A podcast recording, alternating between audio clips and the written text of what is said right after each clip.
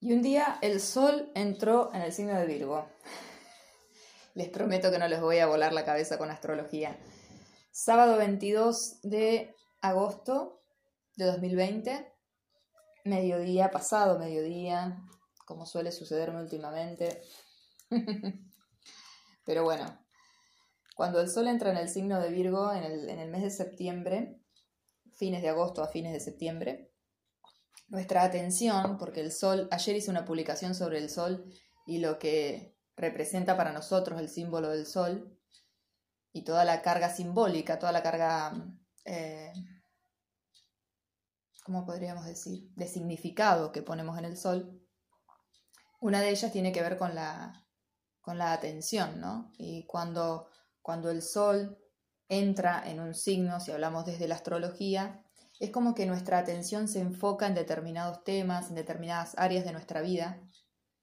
Desde la bio puedo decir que cuando entramos en este mes, eh, lo he visto sucesivamente trabajando con distintos árboles transgeneracionales, es un mes que eh, tiene que ver mucho, sobre todo para quienes nacen en ese mes o para quienes fueron gestados en ese mes, eh, tiene que ver mucho con programas de infertilidad, con la fertilidad, digamos, ¿no? Con el programa de tener, eh, tener o no tener hijos, por decir así, no tener hijos sería, ¿no? Un programa de no tener hijos porque los programas en sí son como, como códigos eh, que lo que buscan es, desde el inconsciente, proteger nuestra subsistencia. Cuando llega el mes de, de septiembre, cuando nos acercamos a la primavera, cuando entramos en el mes del signo de Virgo, tiene que ver mucho con, eh, desde la astrología, el signo de Virgo representa el cuerpo y su energía complementaria, que tiene que ver con el signo de Pisces, es el espíritu, Pisces es la trascendencia, todos somos uno, ¿no? Esa conciencia de la que a veces hablamos, la fuente. Entonces, es por eso que es un signo de tierra, que tiene que ver mucho con la organización, con el orden, con la limpieza, con el detox, con menos es más, con parecido a Escorpio podríamos decir, ¿no? Porque Escorpio podríamos decir que es eliminar para iluminar. Bueno, en este caso es parecido también porque, porque cuando empieza este mes empiezan a mover estos temas que les menciono. Desde la astrología hablamos concretamente de orden, hábitos, cuerpo, alimentación, detox, em, todo lo que sea limpieza de closet, eh, ver de todas las cosas que tenemos, limpiar la casa y sacar todo lo que no usamos, eh, donarlo, regalarlo, reutilizarlo, eh, tiene que ver mucho con el reciclaje, tiene que ver con, con la practicidad. el signo de Virgo y en este mes se nos despierta a todos como el sentido de lo práctico, ¿no? El tratar de ser prácticos, de ver con lo que hay qué es lo que podemos hacer. Y justamente en el contexto en el que estamos, yo creo que este mundo nos está planteando un poco eso, ¿no? Eh, que seamos más ecológicos en el sentido, a todo, a todo nivel, ¿no? Pero sobre todo en esto de, bueno, estas son las condiciones que estamos viviendo y estos son los recursos con los que contamos. ¿Qué podemos hacer hoy con esto en estas condiciones? Dejar de renegar de lo que todavía, de lo que ya eh, dejó de ser, de lo que queremos que vuelva, o dejar de divagar con lo que todavía no llegó. Estamos aquí ahora, concentrémonos en el presente, conectemos con el cuerpo. El cuerpo es un gran conector con el momento presente. Cuando nuestra cabeza se nos dispara, cuando se nos dispara la ansiedad, por ejemplo, acariciar el cuerpo, eh, estimular los sentidos a través del olfato, del sabor, de las sensaciones, es muy importante porque nos ayuda a calmar el sistema nervioso, que es el que se dispara, y a de alguna manera decirnos a nosotros mismos, estoy acá, te estoy escuchando, estoy presente y baja un poco esa, esa alarma eh, sensorial que se nos dispara. Lo cual a veces cuando no lo sabemos manejar puede haber este, alarmas que desatan eh, lo que se llama en un extremo, más allá de los trastornos de ansiedad que podemos tener, ataques de pánico, ¿no? Ese tipo de cosas. Y mm, y bueno, eso digamos que sería más desde, la, desde lo astrológico, ¿no? Es como eso, bajar al cuerpo, organizarnos, la sobriedad, ¿no? En la vibra baja podemos decir que muchas veces lo que nos puede pasar es que como nos ponemos más eh, atentos, a veces por un detalle nos perdemos la experiencia. Es algo, una frase que dejé en un posteo hace poquito, que no nos perdamos la experiencia por los detalles. está bueno estar atento, estar presente, pero que porque haya una mancha en el mantel yo no me pierda de disfrutar una comida con, no sé, con mi familia o con la persona con la que lo esté compartiendo o conmigo mismo. Y por otro lado, desde la bio les puedo decir que se despiertan memorias de, eh, les voy a volver a compartir el video que, ya hice en IGTV de Instagram sobre los no nacidos, los abortos, las pérdidas. Eh, es muy importante. Eh, yo conozco personas bastante conscientes que así todo no terminan de darle la importancia que tiene, de reconocer la importancia que tiene esto a nivel inconsciente. Em, no voy a ahondar en eso ahora porque no quiero que el, audio se concentre en el tema de los no nacidos y abortos y, o pérdidas, sino más bien en, eh, en, la, energía de lo que se está abriendo ahora, que es un mes donde el sol, donde nuestra conciencia y nuestra atención se va a ir a estos temas.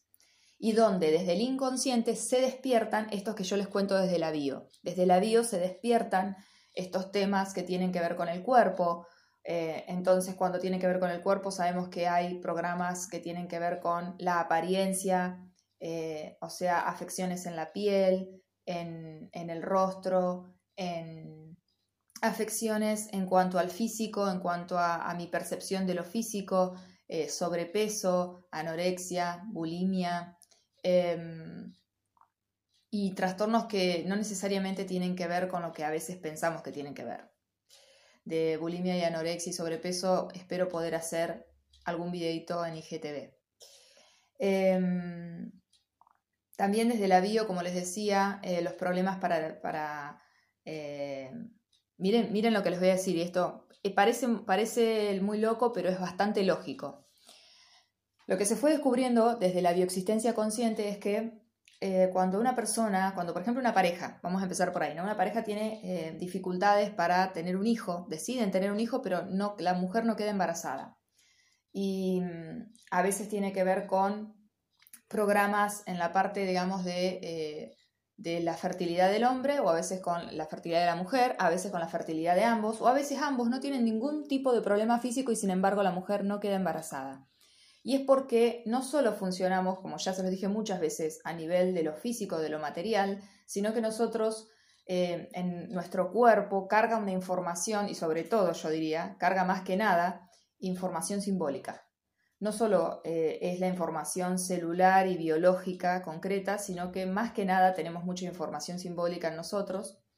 Y cuando tenemos memorias de dolor con respecto a eh, los no nacidos, a abortos, a partos difíciles, a madres que mueren en los partos o niños que mueren al nacer, o niños que mueren pequeños, nacen y mueren a los dos o tres años por alguna situación donde en aquellas épocas había, como ahora, ¿no? Pandemias, epidemias, situaciones que nadie tenía idea de lo que pasaba y se morían los niños muy pequeños. Em, dramas familiares, ¿no? Situaciones, ahí, bueno, hay de todo, obviamente, posibilidades infinitas de historias de todo tipo que dejan un trauma a nivel familiar con respecto a el hecho de ser madres, de tener hijos, este, y de nacimientos, partos, etcétera, ¿no? Y de todo lo que implica la gestación, embarazos difíciles, etcétera. Em, y esto está muy enlazado con otras cosas que a veces no conectamos.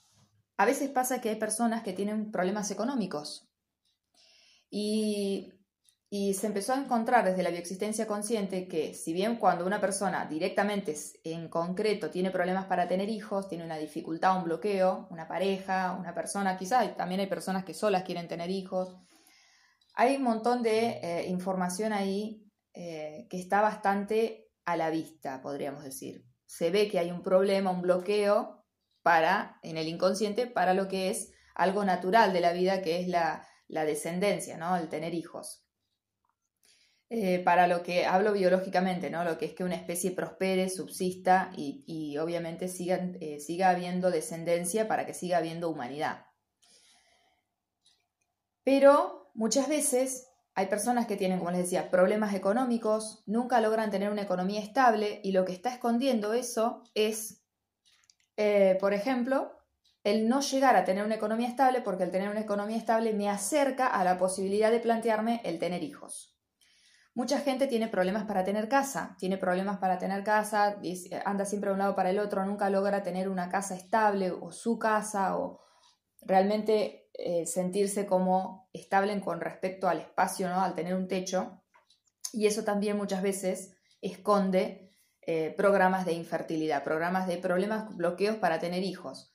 Porque si yo no, nunca tengo una casa estable, nunca me voy a, voy a pasar al, al siguiente paso que es naturalmente el pensar en formar una familia, por ejemplo, como posibilidad siempre, ¿no? Eh, personas que, si podemos ir, cada vez vamos retrocediendo más, es como que cada vez mi inconsciente me va poniendo bloqueos antes y antes y antes y antes y antes para que no llegue a, ¿no? Entonces hay personas que eh, tienen problemas para tener pareja, para encontrar pareja. Ah, tener es terrible, pero bueno, para encontrar, para, para tener un, un vínculo estable con alguien y eh, que eso nos lleve a pensar, bueno, con esta persona me gustaría tener hijos eh, y, que, la pareja se lo plantee, ¿no? O me busco personas con las cuales eh, la respuesta que escucho siempre del otro lado ante mi deseo es, no, no, yo no quiero tener hijos. O, me encuentro personas que ya tienen hijos, entonces tienen como esa, esa especie de de checklist que tiene nuestro tallo cerebral y nuestro, nuestra parte de subsistencia, que es como, bueno, eh, hay un momento donde la biología pide esto de la descendencia, ¿no? Entonces como que ya tuvieron una relación anterior, ya tuvieron hijos, entonces no tienen ese llamado más este, biológico de seguir teniendo hijos. Quizás sí pueden obviamente tener el deseo, pero no es ya un llamado biológico, entonces no, es, no tiene tanta fuerza, no tiene tanta, tanta urgencia la parte biológica por llevarnos a situaciones donde podamos tener descendencia. Y, y la persona a veces cuando tiene problemas para encontrar pareja, para, para establecer un vínculo sano con alguien, no asocia esto a que en realidad lo que está detrás es un programa de infertilidad. ¿Para qué sirve conocer esto? Porque cuando nosotros entendemos que en realidad el problema no es el tema de la pareja, sino que eso esconde otro programa, otro bloqueo mucho mayor, eh, puede ir a la historia familiar a ver qué fue lo que pasó en las instancias de maternazgo, de partos, de concepción, de gestación, de, de tener hijos, y puede sanar esas memorias de dolor, porque para eso son los bloqueos que hace el inconsciente, para evitarnos volver a pasar por lo mismo para que subsistamos, pero también es una, es una, como una guía, una brújula para que sepamos a dónde están esas situaciones, esas memorias no sanadas que quedaron grandes dolores atrapados y los podamos realmente nosotros desde acá ponerle conciencia, sanarlos, liberarlos y de alguna manera también liberarnos a nosotros la posibilidad de elegir si queremos o no tener hijos, de elegir si queremos o no estar en pareja, de elegir si queremos o no eh, tener una economía de determinado tipo o encontrar casa o por ahí nos gusta ser nómades y andar dando vueltas por el mundo. Pero yo siempre digo que el tema no es que acá haya una obligación con respecto a esto de lo que les hablo, sino que lo interesante es que si yo, por ejemplo, eh, prefiero quedarme sola, no tengo ganas de estar en un vínculo, en pareja, sea por elección y no porque tengo un bloqueo inconsciente donde siempre me encuentro personas, y acá después les voy a contar eh, una historia personal con respecto a esto, eh, con las que eh, nunca llegamos a un compromiso o a una situación de relación donde nos planteemos tener un hijo. o, por ejemplo, que yo no esté boicoteando mi economía constantemente, porque en el fondo lo que tengo es un llamado inconsciente a evitar llegar a la zona de la pregunta de tener hijos o no o que yo eh, no me genere una situación constante de estar perdiendo un techo o estar teniendo problemas de dónde vivo o nunca tener una situación habitacional que me permita plantearme la pregunta consciente, hablo, ¿no? De, bueno, quiero tener hijos, quiero formar una familia o no. Em, entonces, eh, es interesante ver cómo nuestro inconsciente va funcionando y nos va programando y nos va como cuidando y alejando de la zona donde yo digo cayó la bomba emocional hace generaciones atrás y yo generalmente si tengo ese tipo de bloqueos porque resueno con determinados ancestros que han vivido esas historias, porque muchas veces en las familias encontramos personas que son varios hermanos, eh, todos eh, tienen una fluidez con respecto a esos temas, pero hay uno que fue el que nunca tuvo hijos o nunca tuvo pareja o nunca tiene una economía estable o siempre tiene problemas para, eh, con respecto a las condiciones habitacionales. Y eso siempre habla de estar evitando llegar a esa zona sensible. Em, es interesante también entender esto, ¿no? que nuestro inconsciente lo que hace es tratar de protegernos para que no volvamos a vivir ciertas eh, situaciones dolorosas o de peligro de muerte sobre todo. Siempre que estemos eh, siempre nuestro inconsciente nos va a tratar de evitar las zonas donde, donde la muerte estuvo cerca o, concretamente sucedió, dramas así grandes, ¿no? Y, de esto, bueno, le, quería hablarles porque muchas veces eh, cuando vienen personas que son de, septiembre o por ejemplo del mes junio, que es de Géminis, yo digo el gemelo perdido, eh, hay muchas historias, muchos bloqueos por los no nacidos que no han sido reconocidos. ¿eh? Entonces yo los invito a que pasen por mi Instagram. Yo creo que el video está o en gaby.garcializalde o en yo soy otro tú.ok. En el IGTV busquen. Lo voy a compartir en las historias igual. Eh, hay el dibujo de unas de, una panza así y las mamas y un bebé adentro. Un dibujo es la tapa la portada y se llama creo que No nacidos o Abortos, abortos y pérdidas, mi, mirada o algo así. Em, y ahí les explico más sobre eso, porque ahí les cuento cómo poder sanar esas memorias, cómo reconocer a nuestros hermanos no nacidos o hijos no nacidos o tíos. Em, pero bueno, es interesante sobre todo para las mujeres que han perdido hijos y creo que para los varones también, ¿no? Pero para las mujeres es muy fuerte eh, mucho más fuerte porque es quien pone el cuerpo en eso, ¿no? Hablando del signo de Virgo. Y también es interesante en este mes ver cómo aparecen historias de adicciones. Ustedes vieron que eh, hay mucho tema de adicciones porque mm, muchos temas de lo vincular, ¿no? De, situaciones relacionales, por decir así, sobre todo de pareja, mucha distorsión ahí, se prenden esos programas o personas que nacen eh, en septiembre o en junio tienen temas con esto, porque, eh, bueno, es el paso previo para llegar a lo que les comento también, ¿no? Em, las personas que nacen en estos meses, ¿por qué junio? Porque las personas que nacen en junio, si nacen a los nueve meses, fueron gestados en septiembre. Y las personas, por ejemplo, del mes de em, diciembre también están vinculados con septiembre porque, eh, por ejemplo, para nacer en septiembre me gestan en diciembre, ¿no? Entonces, están todos esos meses vinculados. Y el mes maestro, digo yo, es marzo, eh, sí, de fines de febrero a fines de marzo, porque ahí están los piscianos, que son lo que representa la energía del espíritu, ¿no? Eh, es la energía complementaria, pero lo que tiene también, justamente eh, en relación al cuerpo, el tema de las adicciones es eso, porque en la energía complementaria del signo de Virgo, que es tan pragmático, tan cuerpo, tan tierra, es que enfrente tiene una energía que es muy etérea y por lo tanto hay problemas con límites, hay problemas para poner sanos límites.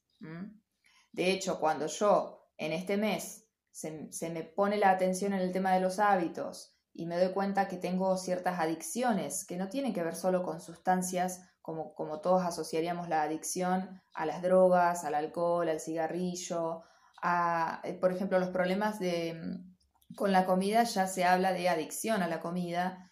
Eh, también hay adicción a otras cosas. Hay adicciones a nivel de eh, dependencia emocional, hay adicciones al trabajo, hay adicciones, bueno, a cualquier cosa en realidad, ¿no? A cualquier cosa que esté en exceso y que me genere una dependencia, ya es una adicción. Y desde las constelaciones familiares una vez escuché, eh, más apuntando al, tema del alcohol creo que era, porque es algo que en mi familia ha sido una adicción de por lo menos dos generaciones, o tres quizás, eh, que la persona que, que toma lo que hace es eh, es una, miren qué loco, ¿no? Porque uno dice, bueno, una persona adicta se quiere morir, ¿no? Está como destruyéndose y sin embargo es hasta una, una manera de sobrevivir que tienen, ¿no? De mantenerse acá. Es la única manera de seguir estando acá que tienen eh, siendo adictos a esa sustancia a través del consumo de una sustancia. Y muchas veces, eh, por ejemplo, con el cigarrillo, es una adicción que el olor del cigarrillo me está trayendo el olor a alguien. Entonces, cada vez que yo tomo, cada vez que yo fumo, cada vez que yo consumo una sustancia, siento que conecto de nuevo con una persona que perdí, que, que, tengo un dolor, que la extraño, que, que ya se fue, de este plano por lo menos, ¿no? Todo ese tipo de cosas. Eh, se despiertan en determinados momentos, por eso es interesante ver en qué contexto empiezan, ¿no? En qué situación está la persona cuando se prende esta, esta especie de eh, recurso, que no lo parece, ¿no? Pero es como un recurso para sobrevivir, para mantenerme acá para poder seguir estando eh, dentro de, la realidad que en esas situaciones generalmente desborda a la persona.